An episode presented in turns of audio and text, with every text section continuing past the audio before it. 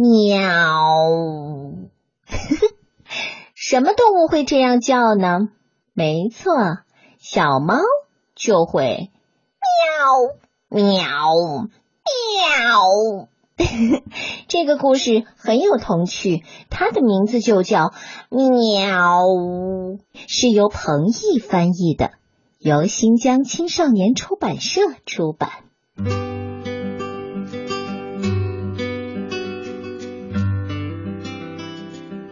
这一天，老鼠老师在上课，小老鼠们听得认真极了。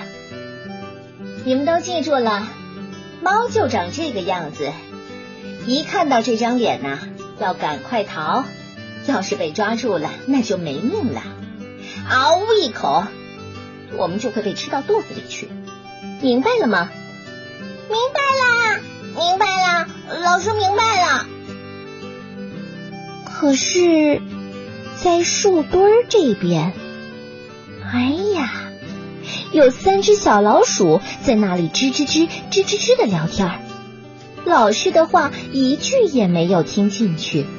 过了好半天，三只小老鼠才发现大家都不见了。嗯，怎么没有影了？哎，那咱们去摘桃子吧。嗯，太好了，太好了，走吧，走吧。小老鼠们出发了，可就在这时候，喵！一只胡子绷得直挺挺的大肥猫挥舞着爪子，站在三只小老鼠的面前。三只小老鼠缩成一团，小声嘀咕开了：“嘿嘿，吓死我了，吓死我了！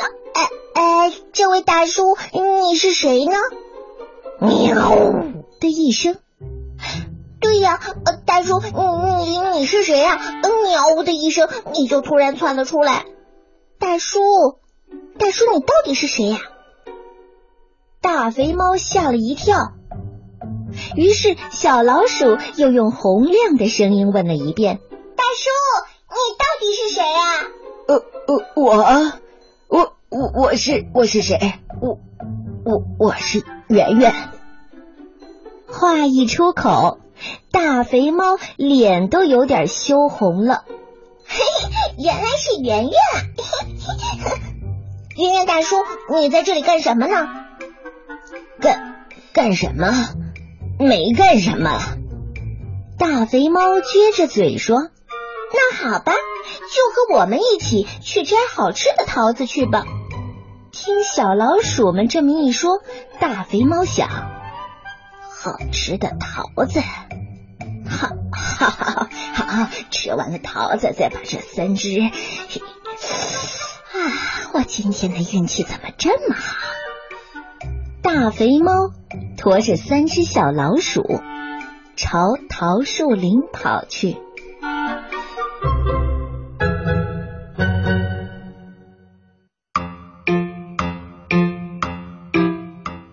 三只小老鼠和大肥猫吃起了桃子。呀，呃，是真好吃啊！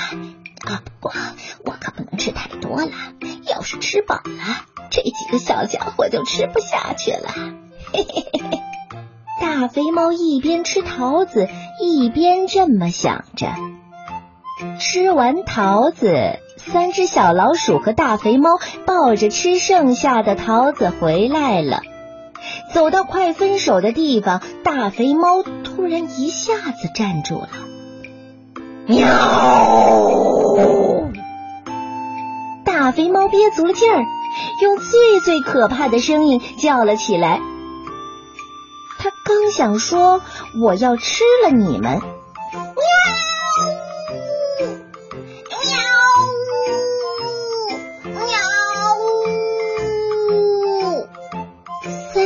小老鼠也叫起了喵呜，这这什么情况啊？刚才见到圆圆大叔的时候，大叔就是说了一声喵呜的，那时候大叔说的是你好的意思吧？现在这一声喵呜是再见的意思吧？哦，大叔给你，这是礼物，我们一个人一个，这个是给我弟弟的礼物。我这个是给我妹妹的，我这个是给我弟弟的。圆圆大叔，对了，你有弟弟妹妹吗？我我有孩子，嗯，对我我有孩子。大肥猫小声的回答：“是吗？那你有几个孩子啊？”“嗯呃，四个。”听大肥猫这么一说，一只小老鼠就说了：“有四个，那一个桃子也不够四个孩子吃的吧？啊，这样吧，把我这只送给你。哦，我这只也要送给你。呃，还有我的桃子都给你吧。”唉。大肥猫长长的叹了一口气。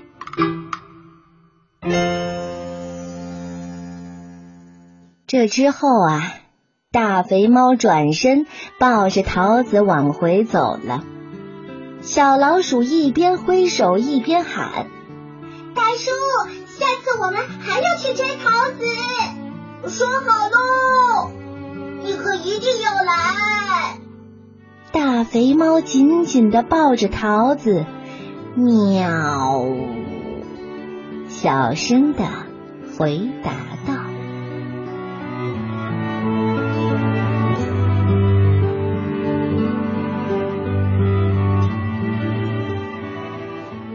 最后，这个故事的结局是什么呢？你喜欢吗？三只小老鼠。没有明白“喵”的意思，他们把它理解为问候、问好、再见。可是，喵呜圆圆大叔也没有把三只小老鼠吃掉，这是为什么呢？好好的想一想吧。明天我会给你讲最后一个宫西达也的故事，我们明天见吧。调皮的小星星也甜甜的睡觉了，妈妈的好宝宝和着歌声快快睡，睡前故事，明天见。